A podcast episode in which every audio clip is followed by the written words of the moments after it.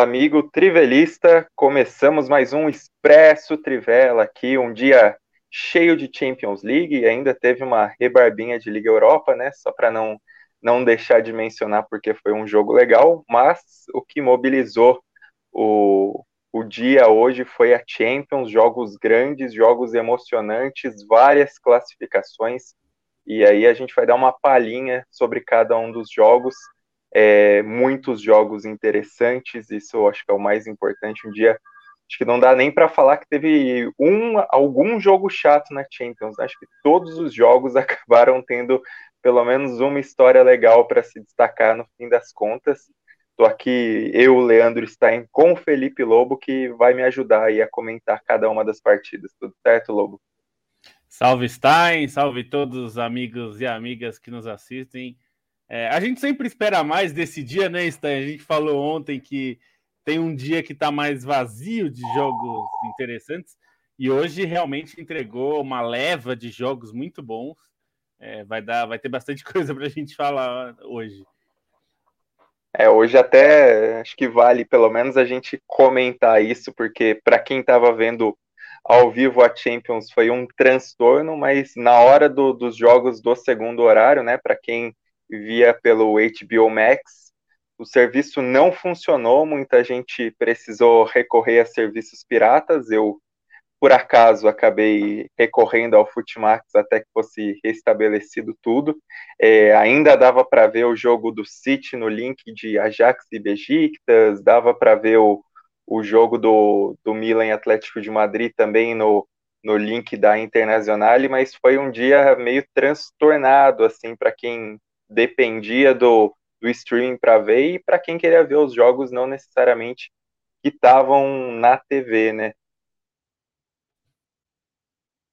mas no fim das contas deu tudo certo, a gente conseguiu cobrir esse dia, é, uma rodada muito legal de Champions e começar com um jogo que chamava mais atenção, né? Manchester City e Paris Saint-Germain, uma vitória, uma vitória do Manchester City de virada por 2 a 1 no estádio Etihad, um jogo em que o Manchester City já era melhor e acabou tomando esse primeiro gol do Mbappé, mas no fim das contas buscou o resultado com méritos, é, buscou a confirmação também da primeira colocação do, do grupo A e passe de fase confirma-se aí como um dos favoritos nessa Champions, né? Considerando até o, a derrota no, no outro jogo contra o Paris Saint-Germain. E o que, que dá para a gente falar dessa partida, Lobo?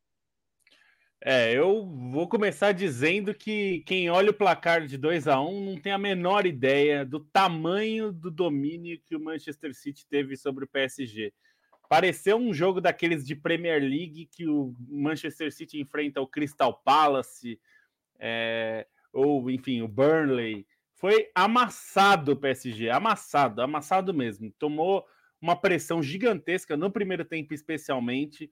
É, o Manchester City criou várias chances. Se fosse 3 a 0 no primeiro tempo para o Manchester City, estava de bom tamanho, não era nenhum exagero. É, foi um, o, o, time do Guardiola é, fez muito bom uso da, da, dos problemas que o PSG tem para marcar, né? Tem é, é, um time que não consegue pressionar, né? Porque joga com um ataque de super craques, mas que nenhum deles é um jogador de fazer pressão na saída de bola adversária, né? Nem o Mbappé, nem o Messi é, e nem o Neymar. Então o Manchester City saía jogando com muita tranquilidade e conseguia é, pressionar o PSG dentro da área, né? Assim, teve algumas chances. O Kipembe, com cinco minutos, tirou uma bola em cima da linha. É, o Gundogan meteu bola na trave. É, foi uma, uma sequência. O Marrez fez um jogaço. Ele quase ia fazer um golaço e o Hakimi colocou a cabeça assim antes da bola chegar no goleiro, no Keylor Navas. Aliás, o Keylor Navas, acho que vale a gente falar já que o Donnarumma tá uma questão lá em, em Paris, a torcida do PSG presente no Etihad antes do jogo ficou gritando muito, foi o jogador mais gritado, o Keylor Navas. Acho que isso é importante porque às vezes a gente precisa ter é, a dimensão do que é a figura para a torcida, né? Muita gente fica perguntando: ah, mas como que o Donnarumma não joga?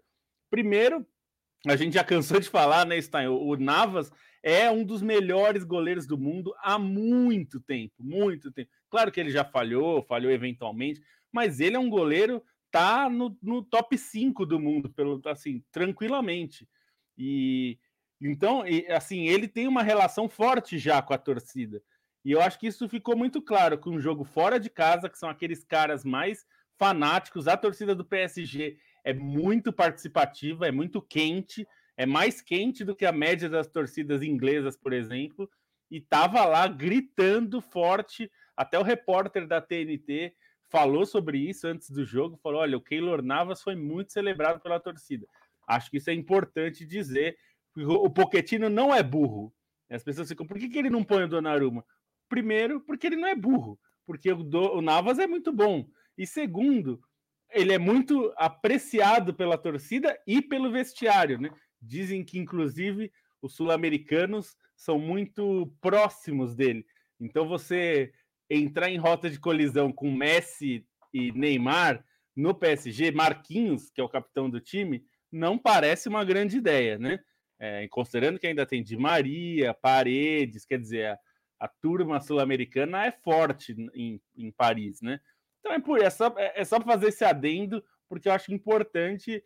Ele aparentemente acabou essa disputa, né? No começo tinha um pouco de revezamento, mas agora o Navas parece estabelecido como número um mesmo, não só no número da camisa, mas como titular, né? A gente já falou muitas vezes como ele é um jogador que às vezes é, é, é subestimado, né? Pelo, pelo tamanho dele. Ah, eu acho que o Navas, assim, ele começou muito bem pro PSG, né? Acho que ele chegou já mostrando que ele era um goleiro de um nível acima do que o, os que o PSG contratou em todos esses anos. Obviamente, historicamente não é um goleiro do nível do Buffon, mas que acabou não correspondendo nessa passagem pelo PSG, mas foi um cara que chegou muito bem cotado do, do próprio Real Madrid pelo histórico dele, né? Acabou sendo dispensado do Real Madrid numa situação relativamente parecida, pegando um goleiro que chegava em alta de um, de um torneio de seleções e que era mais promissor, mas acho que essa capacidade do Navas, e até acho que ele é um goleiro que é, na minha opinião, ele vem até superando o que imaginaria de, de barreira de idade para ele, né? Porque desde que ele despontou, principalmente no Levante, ficava claro como ele era um goleiro que dependia muito da explosão para ser tão efetivo. E essa explosão continua se mantendo. É um cara que no próprio campeonato francês, se a gente for pegar, ele ajuda o, o PSG até essa campanha que tem nessa temporada, essa campanha é, com um aproveitamento tão bom, mas jogos não necessariamente bons nesse, nesse nível. O Navas salvou muito jogo no campeonato francês e é um cara que, para um time que pretende ganhar Champions, logicamente ele e o Donnarumma são, são dois goleiros que podem fazer a diferença, mas acho que existe uma questão de reconhecer o trabalho do Navas, que é, é ótimo no PSG, não, não é de um nível ruim. É, sobre esse jogo, tem, tem mais algum acréscimo, Lobo? Ah, não, é para dizer que é, o futebol é tão maluco, né? Que depois de tomar um pau no primeiro tempo, assim, o PSG não viu a cor da bola. Messi não jogou, não conseguiu tocar na bola. Neymar, Mbappé. O Mbappé até teve uma chance numa, num erro de saída de bola ali do, do City, que o, o Neymar acionou o Mbappé e o Mbappé errou é, a conclusão ali, demorou. Ele foi ajeitar o corpo para bater de pé direito e a bola tinha caído na esquerda e aí perdeu a chance. Mas aí o primeiro lance do, do segundo tempo foi assim, mostra claramente o que é o PSG e até tem a ver com o texto que você publicou hoje com a declaração do Messi dizendo que o Messi, que o PSG é candidato, mas ainda falta muita coisa. E, e na hora do jogo eu fiquei lembrando do, dessa declaração dele que a gente colocou lá no site, porque o que sobrou no PSG foi individualidade. Assim, a segunda, no, no primeiro ataque do segundo tempo, é, o Messi pega uma bola antes do meio-campo, aciona o Neymar, o Neymar é, espera a passagem do Nuno Mendes, ele aciona o Nuno Mendes, o Nuno Mendes faz a jogada, vai até ali a intermediária ofensiva, toca para o Neymar, o Neymar faz um corta-luz e aí a bola vai para o Messi, o Messi entra na área, cruza a rasteira, a bola ainda dá uma desviada e cai no pé do Mbappé de frente para o goleiro, e aí ele bate por baixo do, do Ederson ali por, embaixo das pernas do Ederson, faz o gol e parecia muito injusto. O, o Guardiola, na hora do gol, é, teve uma câmera que mostrou, até fiquei procurando essa imagem, eu não achei ainda. Mas ele ficou puto da vida. A palavra é essa, nem tem. Ele ficou doido, porque assim, o time dele amassou o adversário e tomou o gol. Mas eu acho que o ponto importante é que o Manchester City não perdeu a cabeça, não saiu da postura que tinha, continuou fazendo o mesmo jogo, amassando o PSG, é, indo para cima. Acho que a mudança chave para o PSG, aliás, para o Manchester City, foi a entrada do Gabriel Jesus. Ele tirou o Zinchenko, colocou o Gabriel Jesus e o Gabriel Jesus jogando até pelo meio, não pela ponta, né? Normalmente ele tem entrado como ponta direita, mas como uma estava em campo e o Sterling também. É, ele jogou ali centralizado e aí o Rodri faz uma boa jogada, lança o Walker, o Walker cruza para a área, a bola passou pelo Gabriel Jesus, que estava muito marcado, né? Todo mundo da marcação do PSG foi em cima do Jesus, a bola sobrou para o Sterling só cutucar para dentro do gol, e aí depois uma jogada também muito boa, assim, de é uma jogada bem do, do time do Guardiola, trabalhando a bola de um lado para o outro, com paciência, até que uma hora é, uma bola invertida para o Gundogan, o Gundogan fez o drible na ponta direita, tocou para o Marres, Marres cruzou, e aí o Bernardo Silva ameaçou pegar de primeira e chutar no gol, mas ele ajeitou para trás, e aí o Gabriel Jesus deu um toque que ele nem pegou em cheio, mas ele tirou do goleiro do Navas e, e colocou ali no canto sem defesa, estava muito em cima, né? A queima-roupa. É, 2 a 1 para o Manchester City, mas foi um domínio muito grande. assim. Pensando em termos de futebol, o, o Manchester City amassou muito. Poderia ter feito uma goleada histórica até no PSG, é, que não, não fez porque o time perdeu muitos gols.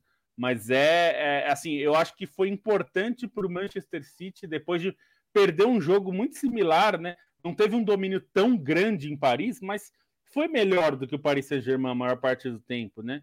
E acabou perdendo o jogo lá em Paris. Então, eu acho que foi importante para o Manchester City mostrar que é mais time que o PSG. Ele pode não ter os mesmos craques, mas como time, como equipe, é muito melhor do que o PSG. E acho que esse é o ponto negativo para o PSG pensar para os confrontos de mata-mata, porque isso pode fazer a diferença, né?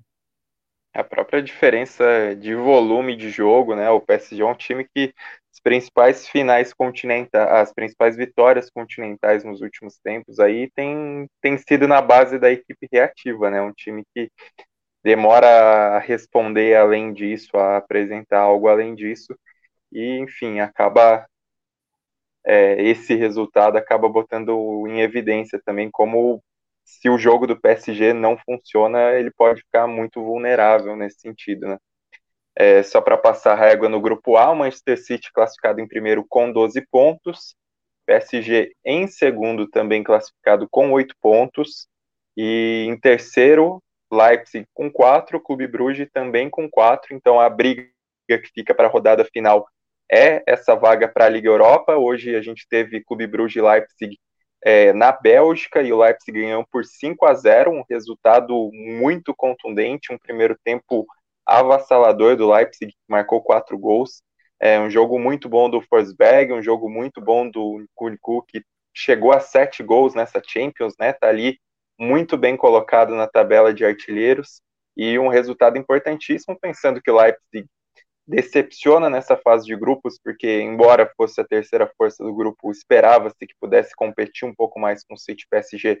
Isso não aconteceu em meio à mudança de treinador, em meio a um período de, de readaptação que também causa seu impacto na tabela da Bundesliga.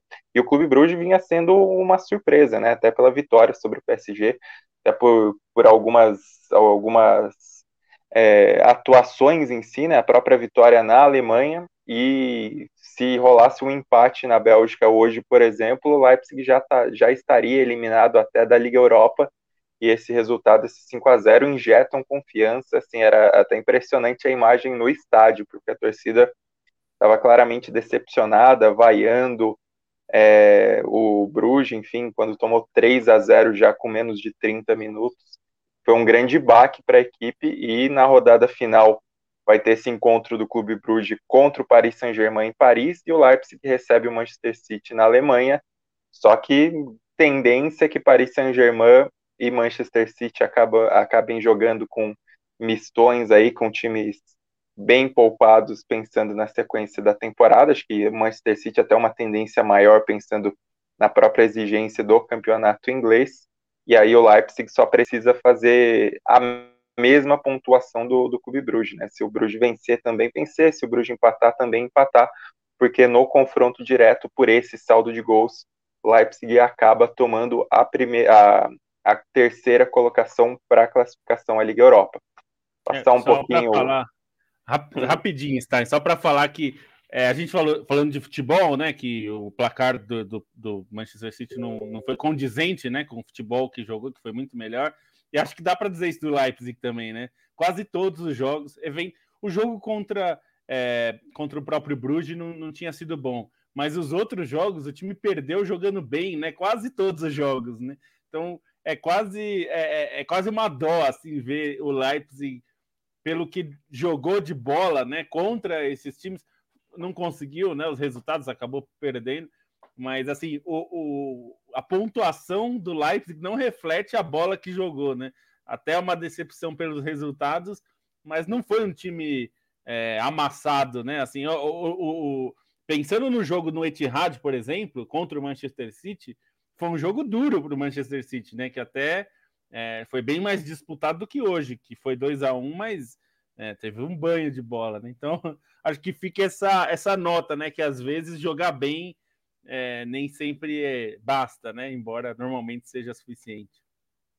É, então, é, nesse jogo contra o Manchester City, a maneira como o time reagiu várias vezes foi impressionante, né? Defensivamente foi mal, mas assim, esse poder de reação foi bem, bem legal, assim, de ver o Leipzig no momento que, que já vinha pouco criticado pelo, pelo início ruim na Bundesliga.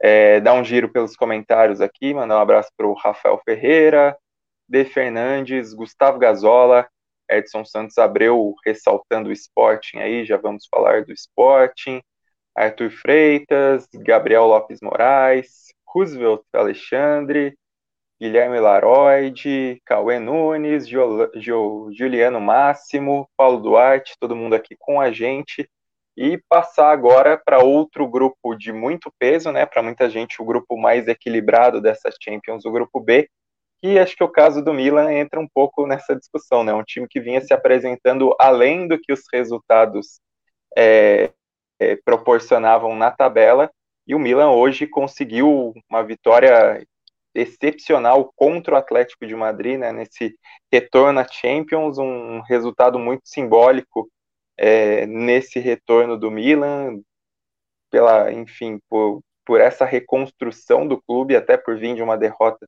no fim de semana, e o Milan acabou vencendo por 1 a 0 o Atlético de Madrid no Wanda Metropolitano com gol de um personagem muito legal que é o Júnior Messias. O que, que dá para falar desse jogo, Lobo? É, um jogo muito equilibrado, né? Principalmente no primeiro tempo. É, mas no, no segundo tempo, o Milan é, foi mais incisivo, assim, foi mais para o ataque, tentou mais as jogadas. É, o Milan perdeu o Giroud machucado, né? Uma lesão que até preocupa, porque ele saiu com uma mão na coxa ali. É, pode ser uma lesão é, no posterior, ali no músculo posterior, que é sempre preocupante, né? Mas entrou Ibrahimovic, que, que começou o jogo no banco, é, até porque tem jogo, jogou os últimos dois jogos quase inteiros né, do Milan, é um jogador de 40 anos. Hoje o, o Pioli preferiu o Giroud, né, mais inteiro, e ele entrou e entrou muito bem o Ibrahimovic, né? Entrou, ajudou muito o time. É, o Benasser entrou muito bem também. É, acho que essa é uma diferença para os Milans que a gente é, viu nas últimas temporadas, né? Não na última que foi muito bem, mas nas anteriores, que era um time que não tinha tantas opções, né? E agora é, o banco ajudou bastante. O Bakayoko entrou, entrou bem, o Benasser entrou bem, o Ibrahimovic entrou bem, e o Júnior Messias, que está fazendo só seu terceiro jogo, né? Ele foi contratado junto ao Crotone é, e se machucou, né? Não, não conseguiu estrear com o time é, no começo da temporada, é, estreou mais recentemente e fez o seu terceiro jogo, o primeiro jogo de Champions League dele e fez o gol que é da vitória, da, da, da, da esperança do Milan, né? um gol já bem no finalzinho do jogo, aos 42 minutos, 41 para 42 minutos. Uma excelente jogada do Frank Kessier, que é um jogador que é, tá com o contrato acabando, né? Acaba o contrato em junho de 2022. O Milan está fazendo muita força para negociar, mas também o Milan está com uma política que me parece bem correta é, de não forçar a renovação, dando muito dinheiro para os jogadores. Foi o que tirou, por exemplo, o próprio Donnarumma, né? Que a gente sabe que o Raiola é o empresário muito duro de se negociar e pediu muito dinheiro. O Tcharanoglu, que acabou indo para a Inter, foi a mesma coisa, pediu muito dinheiro e o Milan desistiu de, de oferecer. Eu estou achando que o, o Kessier vai pelo mesmo caminho, pelo jeito ele pede muito dinheiro e o Milan não parece muito disposto. Mas ele é um jogador importante, fez uma jogada muito boa, é, ele é muito técnico, né? É um meio-campista muito forte, mas muito técnico também. Fez a jogada de ponta esquerda ali, cruzou para a área. E o Júnior Messias fez um gol de cabeça, né? E sendo que ele é um jogador baixinho até, né? Assim, quer dizer, não é, não é exatamente pequenininho igual o Insigne, né? Ele tem 1,78, se eu não me engano, não é exatamente baixinho, mas assim, numa zaga como a do como a do, do Atlético de Madrid, que é muito acostumada nesse jogo aéreo e que deu muito trabalho, por exemplo, o Ibrahimovic. O Ibrahimovic, quando entrou, que é um jogador de 1,93, né? 96, aliás, um jogador muito grande, é, foi muito bem marcado nessas bolas aéreas, né? Tanto que o Ibrahimovic levou mais perigo saindo, recebendo, tabelando, do que com a bola aérea que ele estava bem marcado. Mas aí acho que o Júnior entrou sozinho justamente porque não se esperava, né? e ele entrou dando uma cabeçada ali, dando o famoso cumprimento de cabeça, fez o gol. E agora embolou muito a situação desse grupo, porque é, o Liverpool está sobrando, né? Ganhou do Porto, é, um jogo é, em Anfield também nesta quarta-feira, ganhou por 2 a 0 com dois golaços, gol do Thiago e gol do Salah. Salah que chegou a 17 gols em 17 jogos. O homem é um monstro, seguidos. Esse rapaz aí tá brigando forte para ficar entre os melhores do mundo.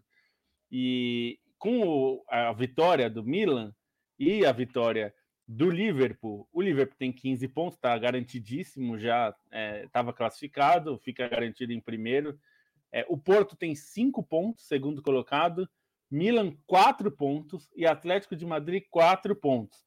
No confronto direto, a gente tem que lembrar que não vale mais o gol fora de casa então, o que daria vantagem para o Atlético de Madrid se ainda existisse, mas não existe mais. É, então, estão empatados no confronto direto, vale o saldo de gols, é, o saldo de gol geral do grupo. É, e aí, é, o Milan está um pouquinho na frente, tem um gol a mais de saldo, e aí vai, na última rodada, receber em San Siro o Liverpool, provavelmente, como aconteceu hoje, cheio de reservas, e, e o Atlético de Madrid vai enfrentar o Porto em Portugal, no Estádio do Dragão. Todo mundo precisa ganhar. Se o Porto ganhar, o Porto é o único desses três que depende só de si. Ele vence e está classificado. Se o, o, Porto não ganhar, aí depende do outro, dos outros resultados, do outro resultado no caso, né? É, porque se ele empatar e o Milan empatar é, também, dá, ele continua na frente. É, e mesmo se ele perder e o Milan empatar, é, ele fica na frente do Milan. Só que aí ele perde para o Atlético de Madrid. Então, quer dizer, todo mundo está meio embolado. Então, o, o Porto precisa é, é, torcer, é, precisa ganhar. O Milan precisa ganhar do Liverpool e torcer contra o Porto. O Atlético de Madrid precisa ganhar do Porto e torcer contra o Milan. Então, todo mundo precisa né, de algum, alguma combinaçãozinha. É, vai ser interessante ver como vai ser essa última rodada, porque vai ser bem apertado, né? Provavelmente esse jogo de Portugal vai ser muito pegado. O Porto mostrou como é forte lá, né? Então, é, eu acho que vai ser provavelmente um dos melhores jogos, ou pelo menos um dos mais disputados jogos dessa última rodada, já que a gente vai ver vários times classificados, né, Stein? Ah, eu acho que duas coisas me chamam a atenção nesse grupo, né? Uma é o desempenho 100% do Liverpool, e até porque se a gente for considerar os times que estão 100% são, é, enfim, grupos com nível mais baixo do que esse, ainda que o Ajax está com 100% num grupo que a gente imaginava muito mais equilibrado do que realmente foi, mas o Ajax se mostrou muito acima. O Bayern de Munique, no caso, está 100%, não é exatamente uma surpresa, considerando os adversários, a fase do Barcelona em si, mas acho que o Liverpool conseguir esses 15 pontos da maneira como foi, até enfim, por alguns jogões que teve, conseguiu é, prevalecer nisso, né? Acho que conta muito para essa campanha do Liverpool. E de todos esses, acho que tem uma cobrança maior sobre o Atlético de Madrid, né? Porque, enfim, o Porto é um time, por mais que venha de uma boa campanha, é um time que tem um investimento claramente menor do que os outros, né? É, principalmente comparando com o Atlético de Madrid na, na concorrência direta. O Milan era um time que reestreava no cenário continental, então a cobrança não era necessariamente tão grande assim sobre o Milan, né? Se esperava que o time desperdiçasse alguns pontos, ainda mais num, num elenco que é bastante jovem, né? Vários jogadores, não é só que faz tempo que o Milan não disputa a Champions, vários jogadores aí do Milan estão estreando em Champions, né? E acho que isso conta muito. O Atlético de Madrid com o elenco mais tarimbado, que no papel é mais forte que na temporada passada, que vem do título é, no campeonato espanhol não consegue corresponder muito nessa competição, né? Então, acho que o Atlético de Madrid fica realmente uma, uma cobrança maior aí. Já não vem conseguindo emendar tão bem os resultados no próprio campeonato espanhol. Acho que a expectativa era de que o Atlético de Madrid tivesse mais consolidado na liderança, não que tivesse nesse bolo, considerando a maneira como perdeu alguns pontos. E na Champions, assim, esse risco agora de não ir nem para a Liga Europa como está, isso parece totalmente factível, considerando que vai ter um jogo muito difícil contra o Porto na última rodada, acho que pesa demais, né? Pesa demais, pesa demais. É... E, assim, eu vou te falar que eu estou bem surpreso com o Milan, viu? Porque eu não esperava, eu esperava que o Milan tentasse bastante, mas não chegasse vivo à última rodada. É considerando tudo isso que você falou, né, Stan, a gente viu já como o Dortmund sofreu, como Manchester City sofreu quando chegou à Champions, como a Inter tem sofrido constantemente, é, como até a Juventus, né? Quando a Juventus acabou aquele período de sair da Série B, voltar para a Série A e ela volta para a Champions, ela sofre também nesse começo, até com o Antônio Conte. É, então esse retorno na Champions em geral é bem difícil. E eu tô surpreso que o Milan não só está sobrevivendo a um grupo muito duro, né? Muito difícil, muito equilibrado, que não tem nenhum time fraco, é, como ainda chega com uma possibilidade até razoável, pensando, né? Que o Liverpool, embora seja uma força muito maior, é, não vai jogar com os titulares e, e San Siro, eu imagino que vai vai estar tá pulsante, né? É, a torcida do Milan que participou bastante nesses jogos de Champions Acho que vai fazer uma festa grande ali. Acho que vai ser interessante de ver também a, essa participação é, bem surpreendente do Milan. E aí é um time que, que, com todos os problemas que o Milan tem, e com o nível que ainda tem, que está longe de Manchester City, de PSG, eu duvido que seja um time que, as, que os outros queiram enfrentar, considerando é, a tradição do Milan, né, o segundo maior campeão da Champions League. É, não é um time que é bom de se enfrentar mesmo em má fase, né? Bom, seguindo em frente, um grupo que nos comentários aí tem bastante gente falando, bastante gente interessada, que é o grupo C. É, a gente está indo por ordem alfabética, mas não, não foi nada planejado exatamente isso, não. Mas grupo C, acho que teve o, a decisão, né? Até escrevi no texto, foi o jogo. É, foi um jogo de mata-mata na fase de grupos, basicamente, porque Sporting e Borussia Dortmund se enfrentavam no Alvalade, é, com o Ajax classificado e com o Besiktas eliminado, então é, ficava essa disputa direta. Quem vencesse teria classificação, exceto se o Sporting vencesse por um gol de diferença, é, aí os dois empatariam no confronto direto e a decisão ia para a última rodada, mas como o saldo de gols do Sporting é muito superior ao do Borussia Dortmund por causa dos confrontos contra o Ajax, é, a vitória simples praticamente classificaria o Sporting, o Dortmund ainda teria uma vantagem do empate, né? Se empatasse aí, levava o confronto direto pela vitória no Signal Iduna Park, mas foi um jogo em que o Sporting tratou com uma decisão, é, é, exibiu muito da, da força desse time do Rubem Amorim, que é um time muito direto, é um time que é, tem essa postura muito vertical, e foi um jogo assim, perfeito do, do Sporting dentro da proposta de jogo, né? Porque o Borussia Dortmund ele acaba ficando muito com a bola no início, mas pouquíssimo produtivo, com muitas dificuldades de romper a defesa do Sporting, e o Sporting, basicamente, na primeira chegada que tem ao ataque, num chutão do Coates, é, o, o Chus acaba falhando, furando na hora de, de cortar a bola, e o Pedro Gonçalves, o pote, sai na cara do gol, acaba fazendo 1 a 0 Aí o Sporting dá uma animada, o Dortmund sente um pouco, e aí, 10 minutos depois, o pote vai e marca mais um gol no lance em que o, o Akanji até afasta a bola da área, mas sobra uma, um rombo no, na entrada da área do Borussia Dortmund, ninguém chega no pote ele bate com muita categoria no canto. Durante o segundo tempo, é, antes disso, né, logo depois desse gol, o Dortmund teve a melhor chance no primeiro tempo, numa jogada do Malen que acabou driblando o, o Adam, o goleiro do Sporting, mas a hora que ele chutou, Gonçalo Inácio salvou de maneira espetacular em cima da linha.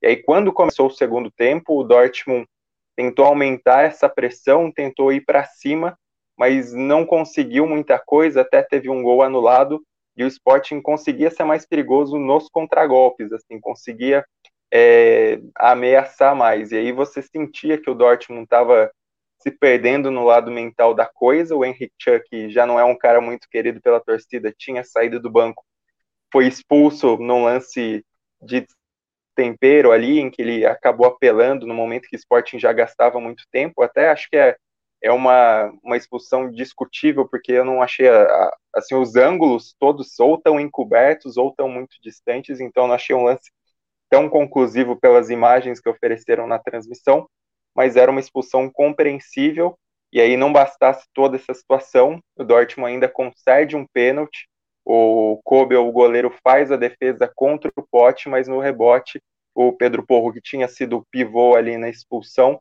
acaba marcando de cabeça. O Dortmund ainda tenta um pouquinho de honra no final. Se fizesse dois gols, afinal, ainda teria chances matemáticas, embora da, apesar da situação muito difícil. Ainda consegue fazer um gol nos acréscimos com o Malen, mas insuficiente para evitar essa, essa grande decepção, essa grande vergonha do Dortmund. Né? Acho que o Dortmund começou até bem a fase de grupos, mas as derrotas pro Ajax elas foram muito contundentes é, e chegou nesse jogo, acho que abalado, não apenas pelo desempenho ruim na Champions, mas pela dificuldade de se acertar com o Marco Rose, e é um time com muitos problemas, né? A gente vê pela dependência do Haaland no ataque, o Haaland ainda ausente, é, pela maneira como a defesa não tem jeito, a defesa não se acerta, e hoje tinha um problema grande que era a suspensão do Hummels, que tinha sido expulso de maneira é, injusta contra o, o Ajax no, no, jogo anterior. E aí foi um time previsível no ataque, sem oferecer muita coisa. O Renier até entrou, mas não, não conseguiu fazer muito. O melhorzinho ali do setor ofensivo foi o Brandt. E a defesa do Dortmund, aquele caos que todo mundo já conhece. E do outro lado, acho que vale destacar o Sporting com essa postura, uma defesa muito segura, em que o, o Adam não chegou a, a trabalhar muito, não chegou a fazer defesas tão difíceis. O lance que ele ficou exposto a tomar o gol, Gonçalo Inácio salvou. E o ataque do esporte muito direto, aproveitando as poucas chances que teve. E aí o Pote, que foi um cara excepcional assim no, no jogo, nos confrontos contra o Besiktas, né? Já tinha sido muito importante para esse renascimento do esporte na competição. Acabou sendo decisivo hoje, independentemente do pênalti perdido é, marcar os dois gols no momento que ele fez e na maneira como o jogo se desenhava, isso beneficiou muito o Sporting.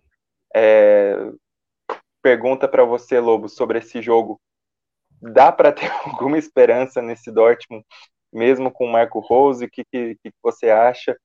É, principalmente sem o Haaland, né? Assim, acho que é impressionante a maneira como está evidente que ele acaba carregando o time muitas vezes e a saída do, do Sancho acabou deixando isso ainda mais exposto, né? Por mais que seja uma temporada acho que muito acima do Bellingham, tem sido um destaque constante do time. É, o Dortmund acaba dependendo muito do Haaland e não, não passa muita firmeza, mesmo com um treinador que, que vinha de bons trabalhos, né? Vinha bem do Salzburg, vinha bem do Gladbach, não, não tem se encaixado, mesmo tendo uma ideia de jogo que todo mundo achava que poderia dar certo no Dortmund. É, eu, eu acho que o, o Dortmund, primeiro, em relação à a, a, competição, é, acho que é uma das grandes decepções, né? Tá eliminado uma rodada antes do fim. Acho que é bem decepcionante, assim. É, é. Em termos de, de futebol, por exemplo, o Dortmund me, me decepcionou mais do que o RB Leipzig, embora os resultados dos dois tenham sido ruins. É, e é, é, o Marco Rose vai ter. É, é, engraçado isso, né? Ele vai ter muito trabalho. Parece que todo técnico do Dortmund sofre com os mesmos problemas, né? Todos eles sofrem para montar uma defesa que não seja uma, uma, uma um sistema caótico, né? É, hoje, de fato, teve esse prejuízo de não contar com, com o Hummels, que é um cara que ajuda, né? Até pela experiência a, a organizar um pouco ali é, o pagode, mas é, realmente é, esse é um problema muito sério. E teve problema nas laterais também, né? É, eu achei até o, o, quando o Meunier foi contratado, eu achava até que podia até ser útil pelo estilo do Dortmund, né? E tal, mas é, não, não, não tem entregado tudo é, que pode. É, o Nico Schultz é, não é muito, não foi muito seguro, né? Não tem sido. É, então é, eu acho que é um trabalho. Tem, eu acho que tem tempo ainda, né? E, e, o Dortmund não é, um, não é um time que demite com tanta facilidade, né? A gente viu o Lucian Favre que eles, eles mantiveram até mais do que deveriam, né? Né? Considerando a qualidade do trabalho e de tudo mais. É, acho que tem, tem esperança é, para a Bundesliga e até acho que o Dortmund precisa levar bem a sério a, a Liga Europa, né, para ir para a Liga Europa e tentar, é, porque seria importante para o Dortmund um, um, uma boa campanha na Liga Europa, brigar pelo título, talvez até conquistar o título se tiver essa chance, porque o time precisa um pouco disso também, né? É, acho que é, seria importante para o time. E, e tem que fazer uma campanha consistente na Bundesliga. Até tem feito uma campanha decente né, nessa Bundesliga, mas é, acho que a gente vai conseguir avaliar melhor o trabalho do, do Marco Rose no final da temporada.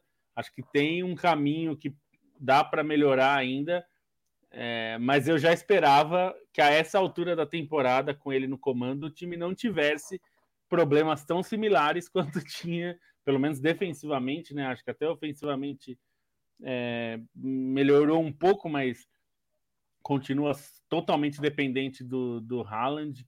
E, então é, precisa, precisa melhorar. É, acho que eu, eu, eu até tenho esperança que o Marco Rose vai melhorar o time e vai, a gente vai chegar, né? Quando a gente conversar em maio, acho que a, a situação do Dortmund tende a ser melhor.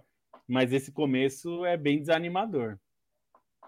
É, tá pensando, comparando com a temporada passada, né, que os alemães passaram em peso, dessa vez a Liga Europa acaba virando uma, uma ponte de salvação e talvez dos times repescados aí da Champions para a Liga Europa, acho que os alemães vão ser os mais respeitáveis aí, né, Dortmund e, e Leipzig, esperando quem passa desse grupo B aí, pensando que pode vir Milan, Porto, Atlético de Madrid também pode ser um time forte, mas acho que desses repescados aí que chegam e podem chegar mais fortes, são dois times para se prestar atenção. Ainda tem a situação do Barcelona que a gente não sabe como é que vai ficar aí, que está complicado e que periga muito ir para a tá Liga um Europa. Cheirinho de Liga Europa, né? Tá um cheirinho.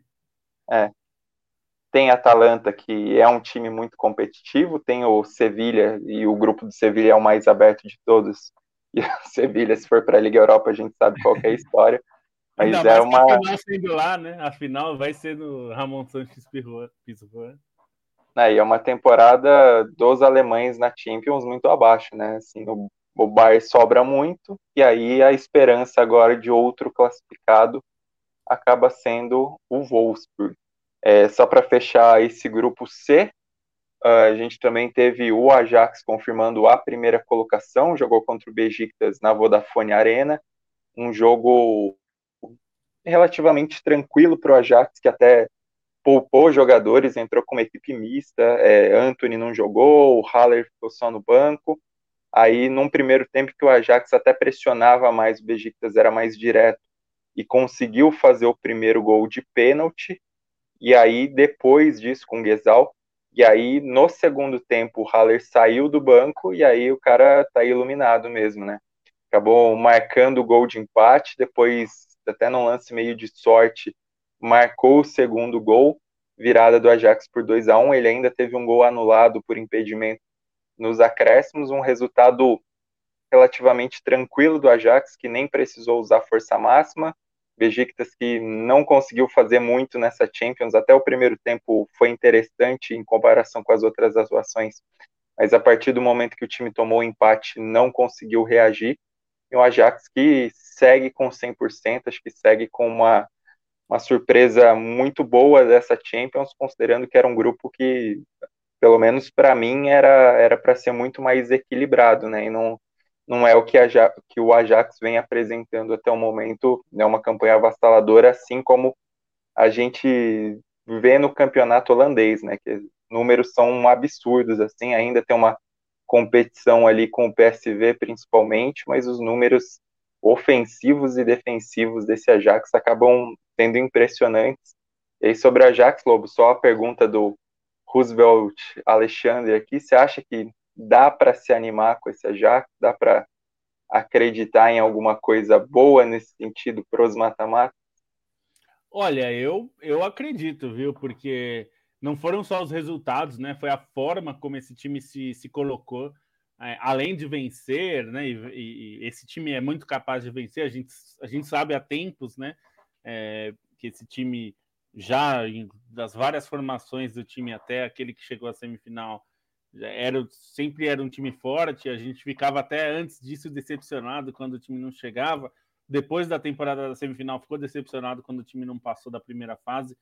Mas potencial o time tem muito, né? E, e eu acho que dessa vez até justifica tanto que se fala do Eric Ten Hag, né, como um potencial nome aí de dos super clubes, né, desses clubes super ricos, como o Manchester United, né, é, dizem, segundo os relatos até da, do The Athletic, o primeiro nome do, do United é o Pochettino, mas o, o, o, segundo nome, digamos, né, numa possibilidade do Pochettino não estar disponível, é o Eric Ten Hag, é, justamente porque ele é um cara é, que já foi até cotado para ir para o Bayern de Munique, né, antes do Nagelsmann.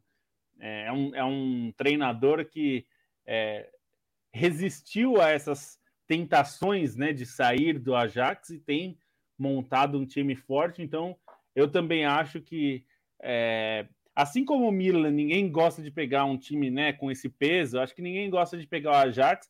E eu acho que o Ajax tem um acréscimo em relação ao Milan, que o Milan tem mais o peso do clube e da, da de jogar em San Siro, a torcida ser muito é, quente ali, mas eu acho que tem no caso do Ajax, além de tudo isso que também tem no Ajax, né? A torcida do Ajax lá na, na Johan Cruyff Arena, é, o time com a camisa e um peso grande, é, mas tem um time muito bom, né? O time é muito bom. Ninguém debulha os adversários como o Ajax está fazendo se o time não for muito bem feito, né? Não for muito bem armado. Então eu acho que dá para sonhar assim.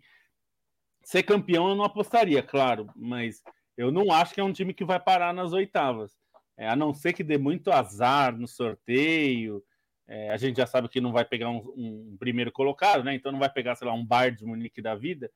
É, pode dar um azar aí, sei lá, pegar o PSG, e aí o PSG a gente não sabe. É, é, mas hoje, por exemplo, hoje contra o PSG, com esse PSG que não é um time muito bom, é um, é um elenco muito bom, é, eu não apostaria cegamente no PSG, não, mesmo que pegasse o PSG e contra todos os outros. É, por exemplo, se pega a Inter, é, que possivelmente vai ser segunda colocada, não, eu acho que o Ajax é mais forte hoje como equipe, né? Como, ainda que a Inter também seja forte, é um jogo equilibrado. Então, assim, eu não acho que a Ajax fica muito atrás de ninguém. é, eventualmente fique atrás de um ou outro, mas dificilmente me parece um time que vai ser atropelado, varrido da Champions. Acho que isso não vai acontecer, não. Me surpreenderia se acontecesse. Acho que coletivamente os times que estão no nível do Ajax hoje em dia, né, nessa fase de grupos da Champions, estão todos na primeira colocação, né? Bayern de Munique, Manchester City, Liverpool, Chelsea, aí seriam times que seriam favoritos contra o Ajax, pensando no próprio na própria qualidade do elenco, né? Mas acho que coletivamente o Ajax é um time melhor do que todos os segundos colocados que estão aí. Acho que no papel dos segundos colocados ainda assim, o único que dá para a gente falar que é claramente melhor que o Ajax é, é, o PSG, assim, por jogadores, né, por nome. Não, não falaria nem que a Juventus hoje em dia seria favorita contra o Ajax, não, porque pelo que vem jogando, assim, a aposta seria no Ajax. É, e para fechar agora o grupo D, que confirmou seus dois classificados Real Madrid Internacional, é, no jogo, no segundo jogo, né, que foi o jogo que eu acompanhei do Real Madrid, Real Madrid ganhou do, do Sheriff Tiraspol por 3 a 0 não foi um jogo difícil, né? O Real Madrid conseguiu converter suas chances, coisa que não tinha feito no Bernabeu. Foi um jogo relativamente tranquilo na Moldova. Foi um jogo em que o Real Madrid contou muito bem com o Rodrigo, que foi uma novidade na escalação, foi muito participativo pelo lado direito. Fez o que o Vinícius Júnior costuma fazer na esquerda, aquele cara que tende o time para um lado, sendo que o Vinícius hoje é, atuou na esquerda, mas teve uma atuação bem bem apagado, então o Real Madrid bem tranquilo para construir essa vitória, é, fez 1 a 0 com a Alaba numa cobrança de falta que acabou desviada ali na barreira, atrapalhou o goleiro Atanasiades. Aí no fim do, do primeiro tempo, o Real Madrid acabou ampliando essa diferença, conseguiu o segundo gol no chutaço do Toni Kroos que bateu no travessão e, e passou um pouquinho da linha e no começo do segundo tempo Benzema fez os 3 a 0 é, aí depois disso o jogo baixou de ritmo, o, o Sheriff ainda pressionou para tentar o gol de honra ali, meteu uma bola na trave, deu um susto, mas no fim o Real Madrid ainda poderia ter feito o quarto com o Atanasiades, é, com, com Asensio, mas parou no, no Atanasiades, acabou fazendo duas defesas no final.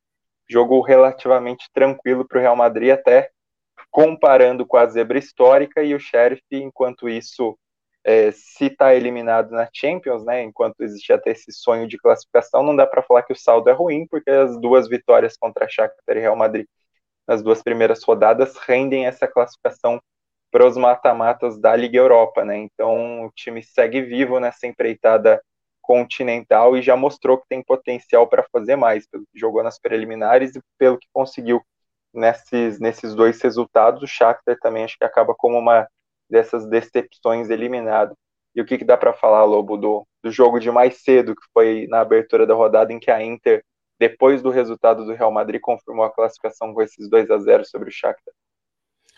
É, então, eu, é, eu até eu concordo com você que eu acho que o Sheriff é, é bastante já ir para a Liga Europa, e eu acho que até pensando em termos de desempenho, é, é bom ir para a Liga Europa. Não, acho que no mata-mata da Champions ele provavelmente seria amassado, né? Se passasse.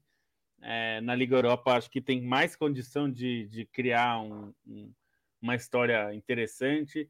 E a Inter, a Inter jogando em casa tinha uma missão muito clara, né? Considerando que o Shakhtar é, vinha muito mal em termos de resultados dos jogos, é, precisava vencer para ficar muito perto da classificação, né? Acabou se confirmando depois com o resultado do Real Madrid. É, mas a Inter fez o, o, que se esperava dela, jogou bem, foi um ótimo jogo. Na última rodada, a Inter até já tinha conseguido é, jogar melhor né, do que fez nas primeiras rodadas.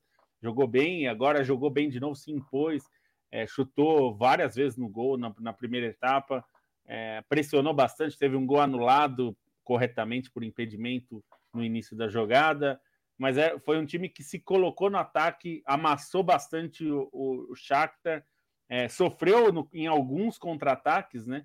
É, o Fernando, que tem crescido de produção, né? Ganhou, tem ganhado espaço no, no Shakhtar como principal atacante ali. É, o Fernando formado aqui no, no, no, na base do Palmeiras, né? jogador que é, é, era bem cotado na base, é, tem já mostrado serviço, mas se precipitou em algumas é, em alguns momentos ali do jogo. E aí, no segundo tempo, a Inter continuou pressionando, manteve. O Inzaghi não fez nenhuma mudança no intervalo, manteve o time em campo, pressionou, e aí, numa, num lance que foi muito típico do jogo, assim, que foi uma pressão muito grande, Perisic cruzando, o Lautaro tentando finalizar, sendo bloqueado, o Darmian finalizou, foi bloqueado, a bola sobra para o Dzeko ali fora da área, na entrada da área, ele solta uma, uma pancada na bola e abre o placar. E aí, logo um pouco depois, ele aproveita de novo uma jogada do Perisic, uma jogada de fundo do Perisic, que tem feito muito bem esse papel, né? É, pensar que o Perisic sempre foi um ponta, né? E agora está jogando como ala já desde a época do Conte, é, da temporada passada, e tem ido muito bem. Fez um cruzamento muito preciso pro é, pro Dzeko, e aí o Dzeko é um jogador muito experiente, né? Ele esperou o Marlon dar uma puladinha e ele pulou depois, né? Então ele chega na bola é, mais inteiro, é, e aí ele faz o gol de cabeça e, e classificou a Inter, né? Na, na, no momento que acabou o jogo, não era uma certeza que a Inter classificaria, mas era muito próximo. O, o Sheriff precisaria vencer os dois jogos e a Inter perder, né? O jogo para o Real Madrid. O que, essa parte é mais possível, né? O, o, a Inter pode perfeitamente perder do Real Madrid jogando em Madrid, mas o Sheriff ganhar os dois jogos parecia mais difícil, né? Principalmente esse dessa tarde é, dessa noite lá, né, contra o Real Madrid.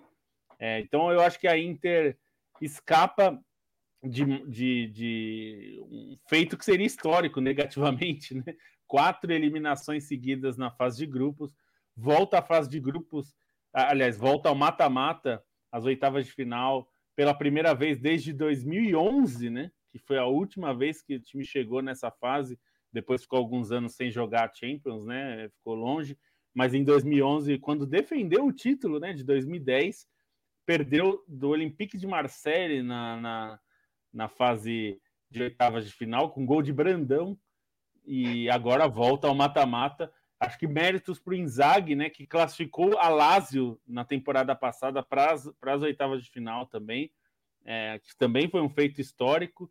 Acabou amassado pelo Bayern de Munique, mas aí é um resultado absolutamente normal e compreensível. O Bayern de Munique é mais time, é bem mais time até do que a Lazio, do que a Lazio já era. E, e aí o Simone Inzaghi classifica o time. E agora eu acho que para a Inter tudo é lucro, porque é, a Inter não é exatamente um time pronto.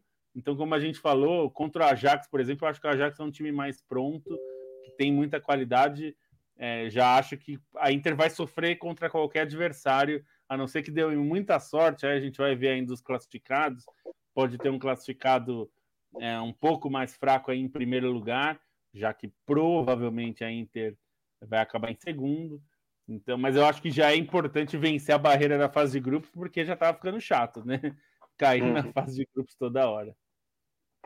Bom, só lembrar que nesse grupo D fica a definição, então, da primeira colocação, Real Madrid com 12 pontos, Inter com 10. Teremos Real Madrid e Inter no Bernabéu nessa última rodada para definir a liderança e acho que pela maneira como vem se desenhando essa fase de grupos é uma liderança importante, né, para escapar das, muita, das muitas pedreiras que estão se confirmando na primeira colocação, né, Liverpool, Bayern de Munique, o próprio Ajax vai ser um adversário difícil, Manchester City, então nessa, nessa Champions, nas oitavas, né, que é quando você consegue escapar do, enfim, da sorte das bolinhas ali no sorteio, nas oitavas que você acaba pegando os times da segunda colocação, dessa vez vai ser importante garantir essa primeira colocação. E só para fechar a régua no dia de hoje, é, teve um jogo antecipado da Liga Europa, né, por questões logísticas,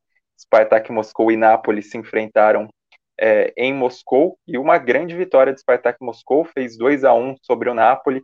É, uma boa atuação do Spartak que já tinha conseguido vencer no estádio Diego Armando Maradona em Nápoles.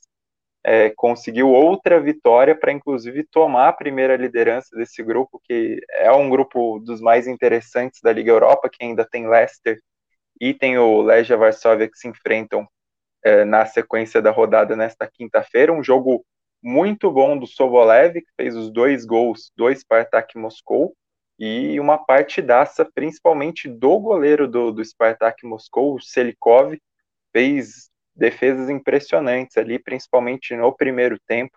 Acabou sendo um diferencial o Napoli, que tem desfalques importantes, né? Principalmente pensando que o, o está machucado, o time também entrou com um time misto, vinha de derrota para a própria Inter na rodada do campeonato italiano, quando perdeu a invencibilidade. A Liga Europa não parece ser muito a prioridade, mas mesmo assim é uma derrota custosa num grupo que, que tem jogos de muito peso, né? E pensar que a última rodada o Napoli enfrenta o Leicester aí, talvez precisando da vitória, pode ser um, um jogo de peso para os dois adversários, Spartak Moscou, que independentemente do que acontecer nesse Legia Varsóvia contra o Leicester, já sabe que vai estar tá classificado, é, já sabe que vai terminar a rodada na zona de classificação. Então, acaba sendo é, um grupo bem legal assim de se acompanhar numa Liga Europa que tem sido bastante é, divertida, né? Acho que pelo nivelamento,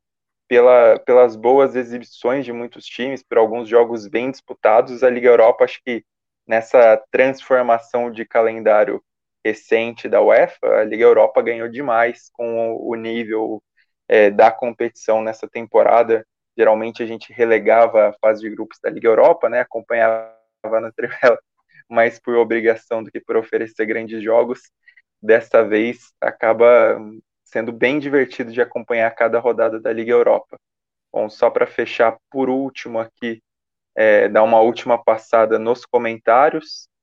Temos Doug Santiago, Thiago Tsuitsui, Mayra Vidrich, é, Guilherme Diogo, Ross, é, o pessoal todo acompanhando aqui. É, mais alguma coisa a acrescentar, Lu? É, eu ia só dizer que é, dos, dos primeiros colocados, talvez o único que os outros times vão querer pegar, de assim, os segundos colocados vão torcer para pegar, é quem sair desse grupo G, né? O grupo de Lille, Red Bull Salzburg, Sevilha e Wolfsburg. É, nenhum desses times é um, é um super time, né? Ainda que tenha alguns com boas qualidades, mas qualquer um desses que fechar em primeiro, quer dizer, alguns já não podem fechar em primeiro, né? É, como vai ficar entre Lille é, e Red Bull Salzburg ou Sevilha. Então, é, eu acho que esse é o primeiro colocado que, por exemplo, a Inter gostaria de pegar, que a Juventus gostaria de pegar, que, é, enfim, o Villarreal gostaria de pegar, que o Benfica ou o Barcelona gostaria de pegar. É o único, é o único dos primeiros colocados que é acessível, porque para os outros primeiros colocados são times muito fortes, né? É, ficar em segundo é uma é, é, praticamente uma roleta russa aqui que você tem muita chance de, de pegar um adversário pesadíssimo. Manchester City, Liverpool, o Ajax, provavelmente o Real Madrid, Bayern de Munique, o Manchester United, que como time não é grandes coisa, mas enfrentar o, o, o Cristiano Ronaldo é uma roubada, sempre, né? É, ninguém gosta de enfrentar o Cristiano Ronaldo, porque ele é um capeta mesmo. É, e o Chelsea, que, putz, é o atual campeão, né? Então, quem ficar em segundo vai sofrer bastante, a não ser quem pegue o, primeiro colocado do grupo G. Essa é a, essa é a, eu duvido muito que um desses segundos colocados aí elimine esses outros primeiros, é, pelo menos nesse momento, né? Até fevereiro tem muita coisa. Aí vou falar para você que a minha torcida diante, pensando nesse sorteio, não necessariamente pelos times, mas se for pelo sorteio, eu vou torcer para o Lille liderar esse grupo G, porque aí o PSG não vai ter nem chance de pegar essa mamata é do grupo G, é porque os times do mesmo país não podem se pegar, então tomara que o Lille seja o líder só para ferrar o PSG só para a gente ter um, um jogo de peso aí. bem mais divertido se o Lille for primeiro. Acho que muita gente vai pensar, ouvindo você falar, muita gente vai torcer por isso agora. Beleza, então vamos terminando agora esse programa de uma Champions, um dia de Champions muito legal. Voltaremos com o Expresso é, muito provavelmente na última rodada da Champions, mas amanhã teremos programa tradicional da Trivela, amanhã com muito assunto girando principalmente na final da Libertadores, né? Já que temos muita gente em Montevidéu enquanto a gente continua no Brasil. Então falaremos bem de Libertadores amanhã. O programa vale lembrar para quem quiser acompanhar ao vivo amanhã, começo às oito e meia.